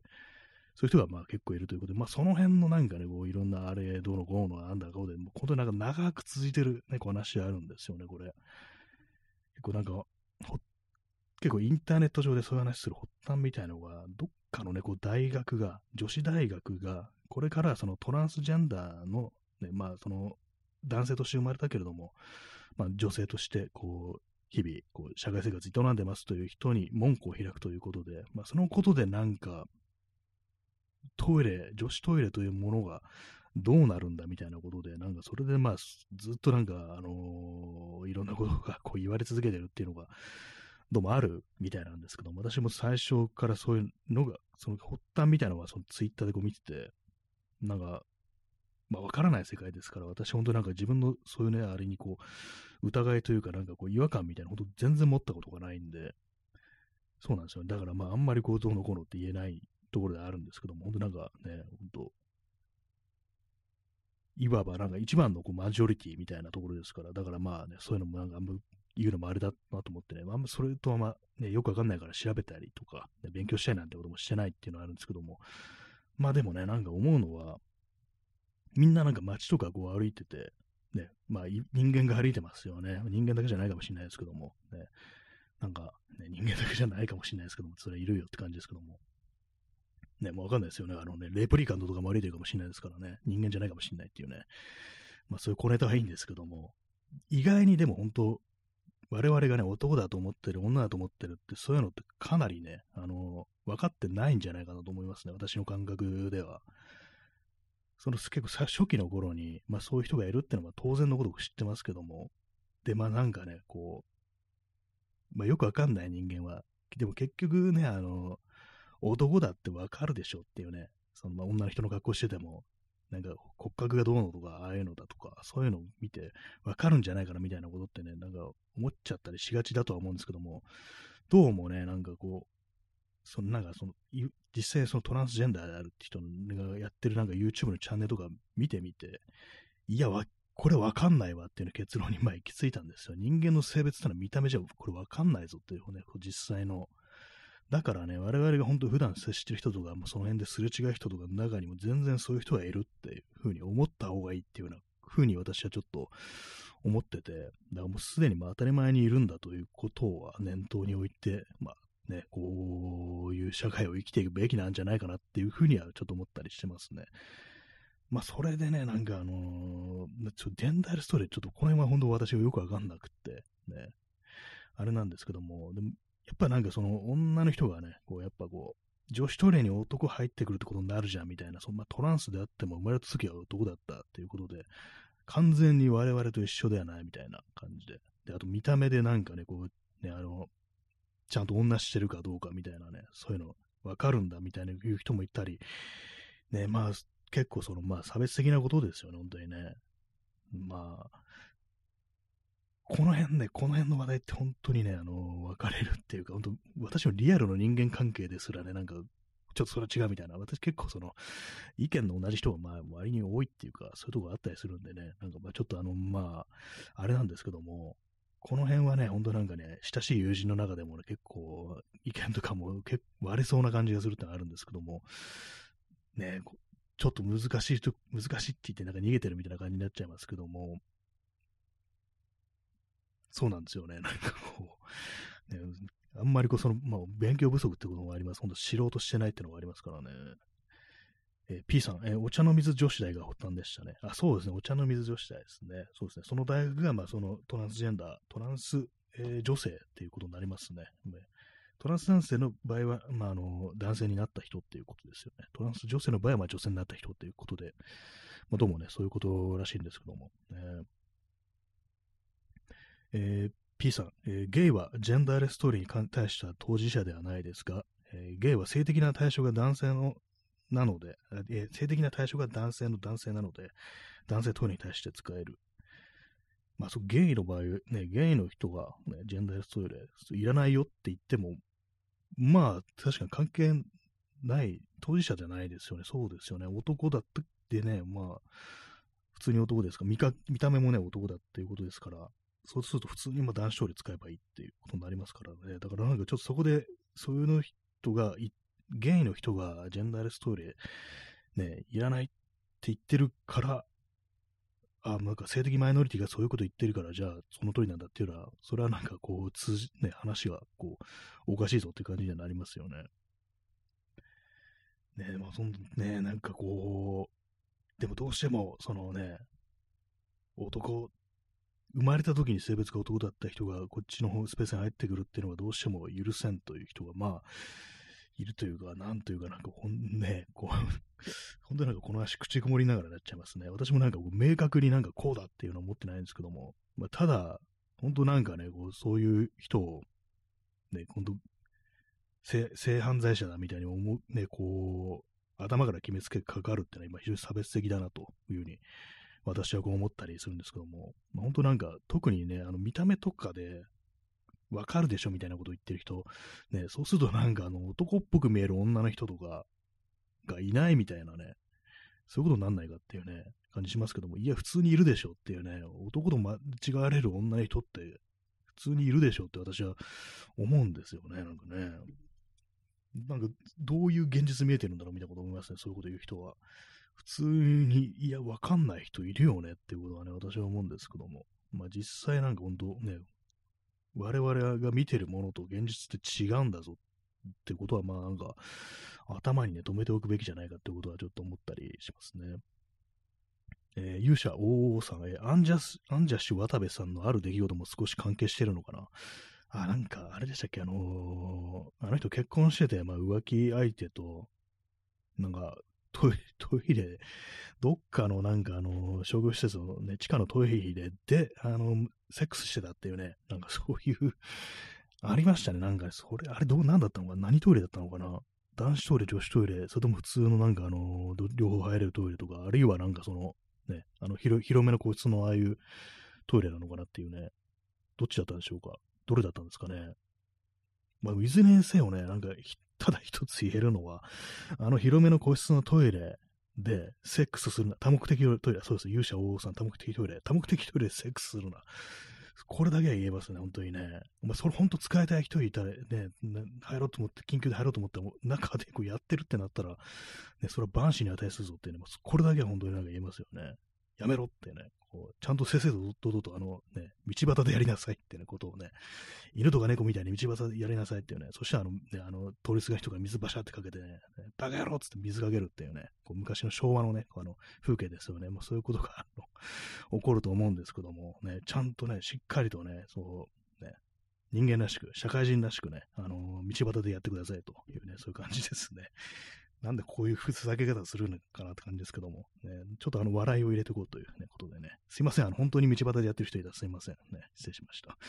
はい、えー、耳かきさん、えー、昔は社会人は仕事で関わる人とは野球と宗教の話はしない方がいいというのはよく言われてましたが、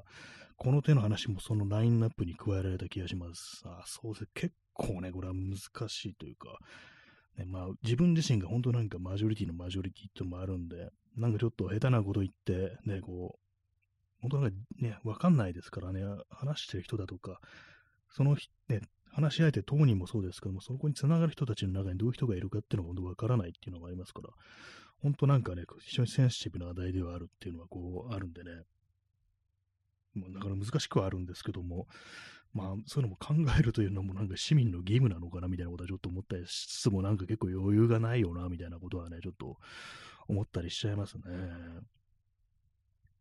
えー、DJ 特命さん、えー、完璧な防犯とか考え始めたら、監視管理のディストピア構想が立ち上がるのが必然なんですよ。トイレを男女別に分ける発想は、突き詰めれば、同性愛者を公衆トイレから排除する方向に行くので、ゲイがゲイが無関係というのも違う気が。ああ、そうですね、本当な、犯罪というものを防ぐとなると、そうですね、確かに全部こう分けるっていう。だって、そうですね。確かに、それ、確かそっか。な、なりますね。確かにね。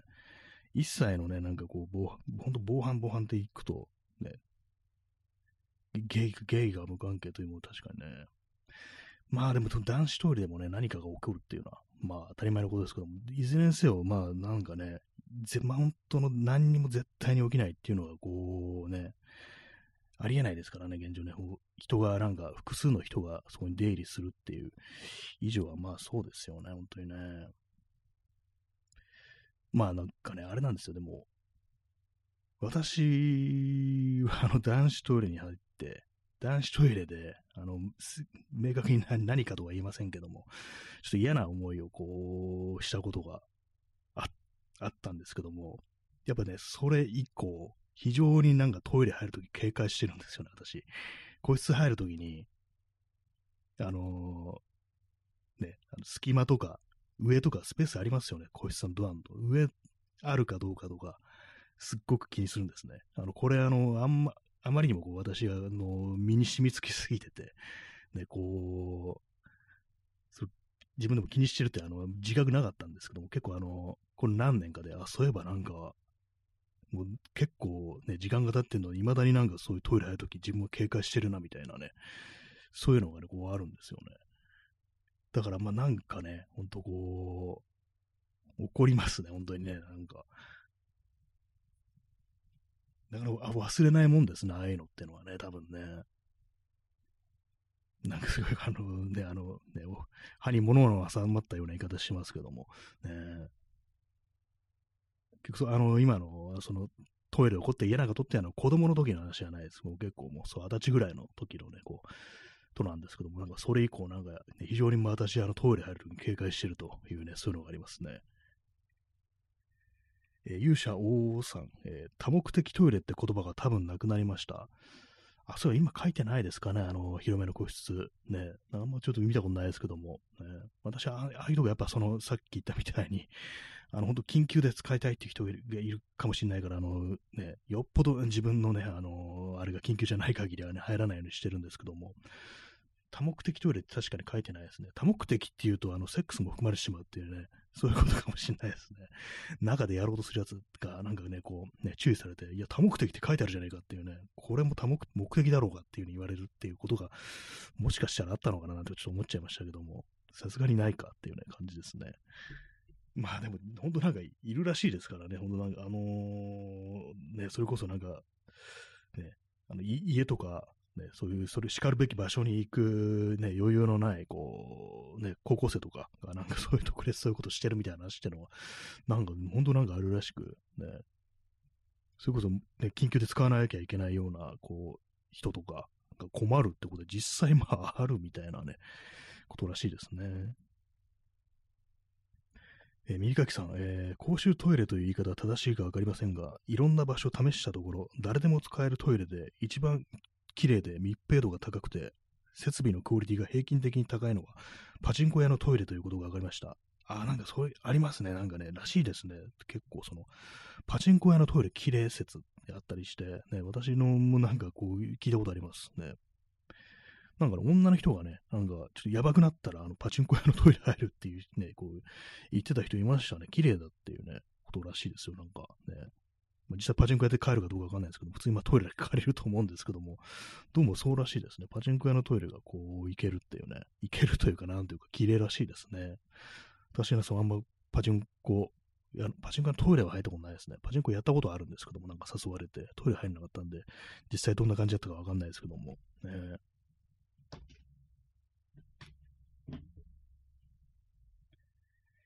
まあね、トイレ、ね、今日ね、今日私はあのトイレに入りました。あの、宮下パークのトイレに入ってしまいましたね。あの、個室が1個しかないんだと思ってびっくりしましたね。小便器が2つ、まあ、男子トイレで小小便器が2つで、あの、個室1個っていうね、結構こん、ね、混んでましたね。あと女子トイレってやっぱり混みますね。ずらっと並んでました。まあ、人がたくさんいるってのはあると思うんですけども。うん、トイレ、ね、トイレたくさんあればいいですよね。みんながトイレに困ることのない、ね、そういう世の中になればいいなというふうに思いますね。人は僕をね、こう、夢追い人というかもしれないけども、でもいつの日かね、こう、みんながね、一つになって、ね、トイレに困らなくなるといいな、想像してごらんっていうね、あの、そんなことなんかジョン・レノンが言ってたような気がするんですけども、言ってないですね。はい。雑な、雑ななんかふざけ方ですけども、はい。インスタントコーヒーを飲みます。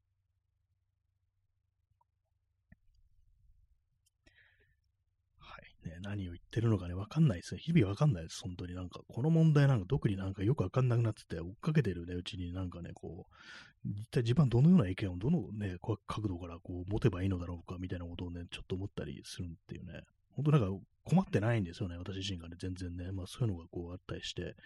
人の気持ちがこうわかるっていうか、ね、知らなきゃいけないんですけどもね、えー、右垣さん、えー、宝塚の劇場は女子トイレがめちゃくちゃ広いと聞きました。あ、そうなんですかね。まあ、そうなんですね。耳に来る人を、女性の、女性が多いっていう感じで、やっぱりその辺は力を入れてるという感じなんですね。そうですよね。せっかくなんかね、ああいうの見に行ってね、こう、でもトイレのこと心配しながらね、こう見るってなったら、興ざめですからね。まあ他のまあ別に場所でもそうなんですけども、そう、でもあれなんですね。かなりまあ考えられ、そういうとこ考えられてるんですね。広いっていうね。広いトイレはいいよなっていうね、感じしますね。でもなんか本当、こうね、狭いトイレありますよね。あの、個室入って、あの、座ったら、あの、膝がなんか、あの、その、前のね、あの、壁にくっつくくらいの、ああいう狭いとこありますけども、あれはなんかね、ああいうの、結構、ああいう風に狭いと、本当なんかね、大変ですよね。手、手荷物とかあるとね、あのかけるとこあっても非常に邪魔になったりとか、あと普通になんかあの、ね、履いたり脱いだりとかね、拭いたり拭かなかったり、ね、拭けよって感じですけども、拭かなかったりってなんだって話ですけども、拭いたりするのもね、なんか結構そう狭くて大変っていうのはありますね、本当にね。結構、ね、トイレというものも、便、便座ってやつなんか結構変わってないですかね？なんか昔と比べてなんか微妙に感触変わってる気がするんですよ。なんかあの、サイズ感みたいなものが、ね、これ私がなんか太ったとかなんかそういうせい可能性が高いですけども、なんか昔こんなじゃなかったよなみたいなね、こう、となんかさらにこうね、こう、座った時なんか思うことが多いですね、最近ね。えー、耳かきさん、えー、ジェンダーの話とさらにポリコレの話が加わると非常に難しく議論が大変だという印象です。ああ、なんかそうですね、本当にね、これはなんかなかなかね、こう難しいなというね、こう、感じですね。とね、すべてを把握するの非常に難しい上に、まあそれが本当私みたいな人間は本当なんかね、一番そう困ってないっていうね、まあそうジェンダーについてですね、まあ困ってないとあるんですけども、まあポリ光コレクト。まあ、表現とかをね、こうしてる人はね、あれですけども、まあね、まあ、この放送でこういうふうに喋るのも一つの表現かという感じでね、ここでも言っちゃいけないこととか、こう、ありますからね、そういうのでなんかこう、まあ、例えばなんかね、なんかこう、こないでさ、これはちょっとどうかと思うみたいなね、まあそういうのも普通にあると思うんですよ。ね、あんまなんかね、そういうふうに言われて、そういう反発したくなるなんていう気持ちが、もしかしたらね、なんか自分も芽生えてくることがあるのかななんてこと思うんですけども、まあなんかあれですよね。人を傷つけるようなこととか、差別するっていうことが、はまあ、とにかく、まあ、間違いであるというね、まあそういうことはなんか日々考えながらね、こう、まあ生きてたり生きてなかったりするんですけども、生きてなかったりってなんでって話ですけどね、もう死んでんのかよって感じですけども、ねまたなんか雑なふざけ方をしましたけども、ねえー、勇者 OO さん、えー、LGB、かっこ思考と、えー、T、えー、かっこ病気を一緒に語ってる、えー、団体のが素人考えですがよくわかりません、えー。国家、国会議員の人とか本当に考えてるんですかね。あ LGB、まあ、レズビアン、ゲイ、バイセクシャルっていうことで、まあ、性思考って言うんですかね、こういうのね。それとまあ、トランスジェンダー、病気これも何なんですか？ちょっとどういうふうに私もね、こう、捉えていかなくて、よくあの、まあ、性性同一性障害という形で、まあ、そういうのは病気であるっていうね、こう、感じの捉え方して、まあ、その治療のために、まあ、その性転換というものがこう行われるね、なんていうのは、今はどうなのかわかんないですけど、結構前のね、感じではなんかそういう風になってたというね、社会的な感じでは、そういう風にまあ捉えられてたっていうのがこう、ありましたね。確か LGBT って並べてますよね、これね。なんか、そこはなんか一緒じゃないみたいな感じのとこでも確かに一緒にされるっていうのが、あるかもしれないですね、それはね。一緒に語ってる。ね、どうなん本当なんかこの辺はね、なんか私も本当に、これ喋りながら下手なこと言えないようなみたいなこと思ってるんですけども、ね、本当なんか、本当ヘテロセクシャルの男ということでね、本当一切のその迷い、迷ったことが本当ないんですよ。その辺ね、自分はこうなんじゃないかとか思ったことは全く本当にないっていうね、感じなんでね、全然その人の気持ちになるっていう、想像してみるしかないっていう感じなんですけどもね。まあ、想像してみるって言い方もどうなのかって感じですけども。えー、DJ 特命さん、LGBTC、全部昔は病気扱いでしたかな。そこら辺は政治的に決まるのよ。あ昔はまあそういうものもなんかを直すべきものだと、ね、こう、自分の、ね、好きになるこう対象が、まあ、異性じゃない、同性であったりすると、病気だっていう感じでね、まあそのレズビアンの人とかに対して、まあ男とやれば治るよみたいな、なんかそんなことを言ってる、まあ今でもいると思うんですけども、そういうの、ね、なんかそんな扱いを受けてたっていうね、ことらしいですからね。政治的に決まるっていう。ね、まあ、確かになんかこう、以前と比べたら、ね、こう、いろんなところでそういう言葉を聞くようになりましたからね。ねえ。でも本当なんか、あれですからね、わかんないですからね。なんか別に普通にね、ほんと日々生きてる中で、やっぱいるんだっていうふうにね、考えないといけないなっていうことは、やっぱなんか、まあそれ、そういうシンプルな考え方ですけども、ああ、いるんだなっていう感じで、ね、それまあ否定してはいけないなというね、まあことは思いますね。まあその辺はね、どう偶するかという、偶するっていう言い方もあれですけども、ね、なんかそう、そういうのもあってね、なんかあの、その辺の話をね、こう全然私はツイッター動画でもね、こうしてないっていうのがあったりして、まあそのトイレにね、その男が入ってくるかもしれないということっていうのは結構まあそのいろんな人、本当それこそね、リアルのこう、友人関係のね、女友達とかでもなんかそういうようなふうなことを思ってるっていう話はまあ聞いたことあったりするんで、いや、そういうふうに考えるのは差別だよとは、ちょっと言えないようなところもあり、ねえ、本当なんか口ごもりながらですね、なんかね。でもなんか本当、ああいう人たちはやばいみたいな感じでね、なんかこう、決めつけるっていうのも非常になんかこう、良くないっていうふうに思うんですけども、そういうトトランスだ、なんだっていうね、あれもね、男だなんだっていう、女だ、お前男なのか女なのかっていう、ね、そういうこと言うのも、ね、おかしい話ですよね、よく考えたらね。っていうのもなんかね、ちょっと雑かなみたいな思いましたけども、何なんですかね、これね、本当にね。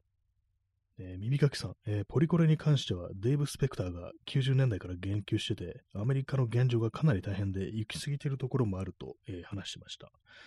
えー、右かきさん、えー、不動産でウォークインクローゼットという言葉も使わないようになってると言ってました。歩けない人への配慮で。ああ、そんなの感じなんです。こうなると結構、まあ、大変ですね。確かにね。まあなんか、確かに、まあね、なんか一度そういうこと聞いすると、なんかやっぱ頭に登ってきますね。その辺のなんか言葉っていうものがね。言葉だけをなんかこう、ちょっと変えれば、という問題もね、ウォークインクローゼット。ウォークインクロステ以外の言い方があるかって感じですけども、あとあれですかね、あのー、似たような感じとしては、今も使ってるか使ってないかわかんないんですけども、あの、タッチタイピング、あのパソコンのキーボードとかをね、こう、キーボード、キーを見ずに打つことがある。まあ、あの、ブラインドタッチっていう風にね、なんかこう、言ったということも、あれも、もしかして今、使えないようになってるっていう感じですよね、多分ね、ああいうのもね、ブラインドっていうことでね。まあなんかね、あのー、ね、ほんとこう難しいですね、この辺ね。ウォークインクローゼットもかっていう感じですね。その辺ね。まあでも使うなと言われたらね、使わないで別に大丈夫ですからね、ほんとね。ブラインド、ブラインド、えー、タッチ、ね、タッチタイピングでまあ問題ないですからね、どう、実際まあなんかね、あれなんですよね、ほんとこう、当事者の人だっていろんな人がいるわけでね、それに対してちょっとっていう人もいれば、別に OK っていう人もいつつ、ね、っていうところなんですけども、なんかどっちつかずのことを言ってしまいますね、この話題ね。はい。ね、なんかだんだんちょっと言葉が少なくなってきましたけども、あの、インスタントコーヒーを飲みます。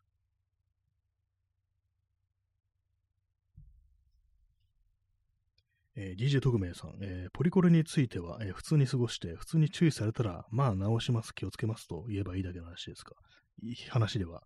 ああ、まあそうですね、普通に過ごして、まあその普通っていうのもなんかどんな感じかわかんないですけども、そうですね、普通に注意されたら、まあ直しますぐらいの、そこでなんかね、変に抵抗っていうかなんかあの、ね、バカなこと言ってんじゃないみたいに跳ねのけるっていう態度はね、ちょっと、あれでしょうね、本当にね。何にせよちょっと相手の言うことを尊重するというね、ことで、変にあのー、あれですよね、あのー、へりくだるって言い方あれですけども、配慮します、配慮します、みたいなことと言い続けるのもなんか、あれだと。ね。ね、まあ普段どういう感じ、まあ私もなんかね、こういうとこで喋ったりだとか、普通に人と喋ってるところ、時とかにね、言うべきでない言葉っていうのはやっぱこう、出てるとは思うんですよね。まあ、その辺に対してどうね、こう、対応するかっていうね。まあでも、そうですね。なんだろうな。そういうことあったかな、今までにね。えー、P さん、えー、トランス女性とトランス男性で、えー、女性と男性の中での、え位置づけられ方の違い、え結局人間が周囲を暴力というフィルターで捉えているかと感じてしまう。ああ、そうですね。周りにから何かそういう危害を加えられるという、そういう、まあ、世界、世界観って言ったあれか、なんか、まあ、現実として、まあ、そういうことがあるっていう、ってことですからね。トランス女性とトランス男性で、えー、女性と男性の中での位置づけられ方の違い、まあ、なんかもうちょっと頭こんがらがってきましたね、完全にね、これね。まあ、でもあれですよね、本当にこう、トランス、えー、女性、まあ、生まれた時男性で、まあ、女性になりましたっていう人が受ける性暴力っていうものも非常に多いっていう、なんかそういう、まあ、統計というか話というか、そういうものあるらしいですからね。これはなんか、あのー、すごくわかる気がします。なんか、そういうふうな、ね、こう、悪い男がいるっていう、そういうね、まあ、おそらくそういう時、あのね、危害を加えるのも、まあ、男の方が多いんだと思うんですけども、男がね、まあ、その、生まれた時は男だったけど、後に女になった人に対して、そういうふうに性暴力が及ぶって、なんか結構そういう事件とかもね、なんか、ありましたからね、あの、結構有名な映画で、だいぶ前ですから、あの、ボーイズ・ドント・グライっていう映画、あの、ヒラリー・スワンクっていうね、人がこう主演の映画ありましたけども、あれ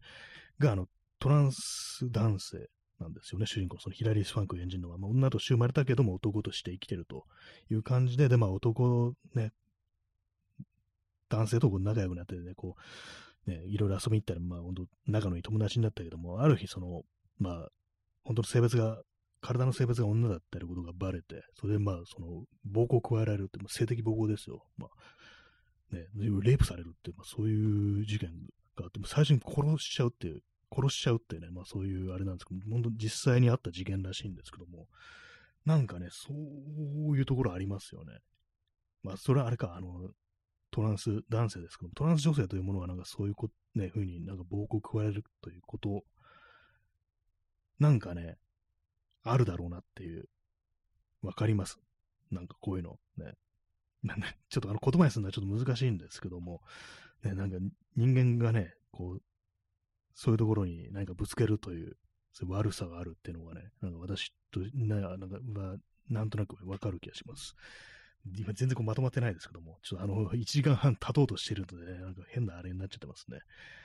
えー、耳かきさん、えー、デーブは、え、日本のテレビで、ただいま不適切な発言がありましたというけども、何がどう不適切だったのかをちゃんと言及しないところがダメと言ってました。あ、そうですね。これがこうでこうだからっていう説明みたいなのなくて、ただ謝ればいいっていうね。ちょっとあの、注意、注意っていうか、あの、いね、あの、すいませんでしたみたいなこと言っておきゃいいみたいな、そういうのありますね。確かにね。その辺のなんか話し合いというか、なんというか、こう、と、っていうか、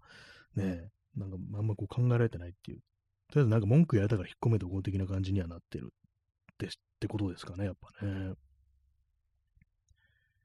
えー、勇者王王さん、えー、日本はほとんどキリスト教じゃないから、不当に差別しなければ、えー、LGBT の特別法案とかいらないらしいのに、えー、何か早急に決めようとしてますね。なんかその法案がどうのって話ありましたね。ね、なんか、私は全然こう本当は、ね、その辺把握してないんですけども、何なんですかね。まあね、まあ、キリスト教じゃないから、不当に差別しなければ。ねまあ、と、まあ、差別してるでしょうね。我々。我々ってあれですけど、まあそういうことが起こってるんでしょうね。でも本当なんか、ね、生きてるとね、見えてこないものですからね、本当わかんなくてもいるんだという、まあそういうことは本当なんかね、こう、頭に入れとかないとなっていうことは、まあなんかね、こう、雑な、今日ね、だいぶ雑なしてますけども、なんかそれは思いますね。全然なんかこう、目に入らないからいないという、まあ何でもそうですけどもね、障害を持ってる人とかもなんか、ね、話もしましたけども、まあそういうところですよね。すでにもうなんかいろんな人いるんだからっていうことはちょっと頭に入れとかないとなっていうね、ことはやっぱ思いますね。まあそこでまあどう、どういうふうにね、なんかこう、いろいろもろもろ、ね、言ったり話したり行動したりするか、生きるかみたいな感じではありますけども、まあ、本当なんかあの、ね、難しいところではございます、本当にね、っていうね。P さん、現状に差別がないと思える特権。まあそうですね。私みたいな、こう、マジョリティからしたら別に大丈夫だよっていうね、こう、言っちゃいけど、まあ、絶対こう、まあ、ありますからね。女の人とかでも本当歩いてるだけでなんか殺されそうになりますから、普通にね。まあ、そういうのも、もしかしたらね、他の属性の人だって、まあ、そういうことは本当によくあるなんてこともね、あるでしょうしね、本当にね、そこそトランスの人だってね、なんかそういうことだってあり得るってことですからね。え DJ 特命さん、見えなかそこそ差別の特徴ですし、まあね、見えないところでなんかそういうふうにこう起こってると、ね、あもう終わりそうだ。えー、耳かきさん、えー、おつおつのおつです。ありがとうございます。そんな感じで、えー、ご清聴ありがとうございました。さようなら。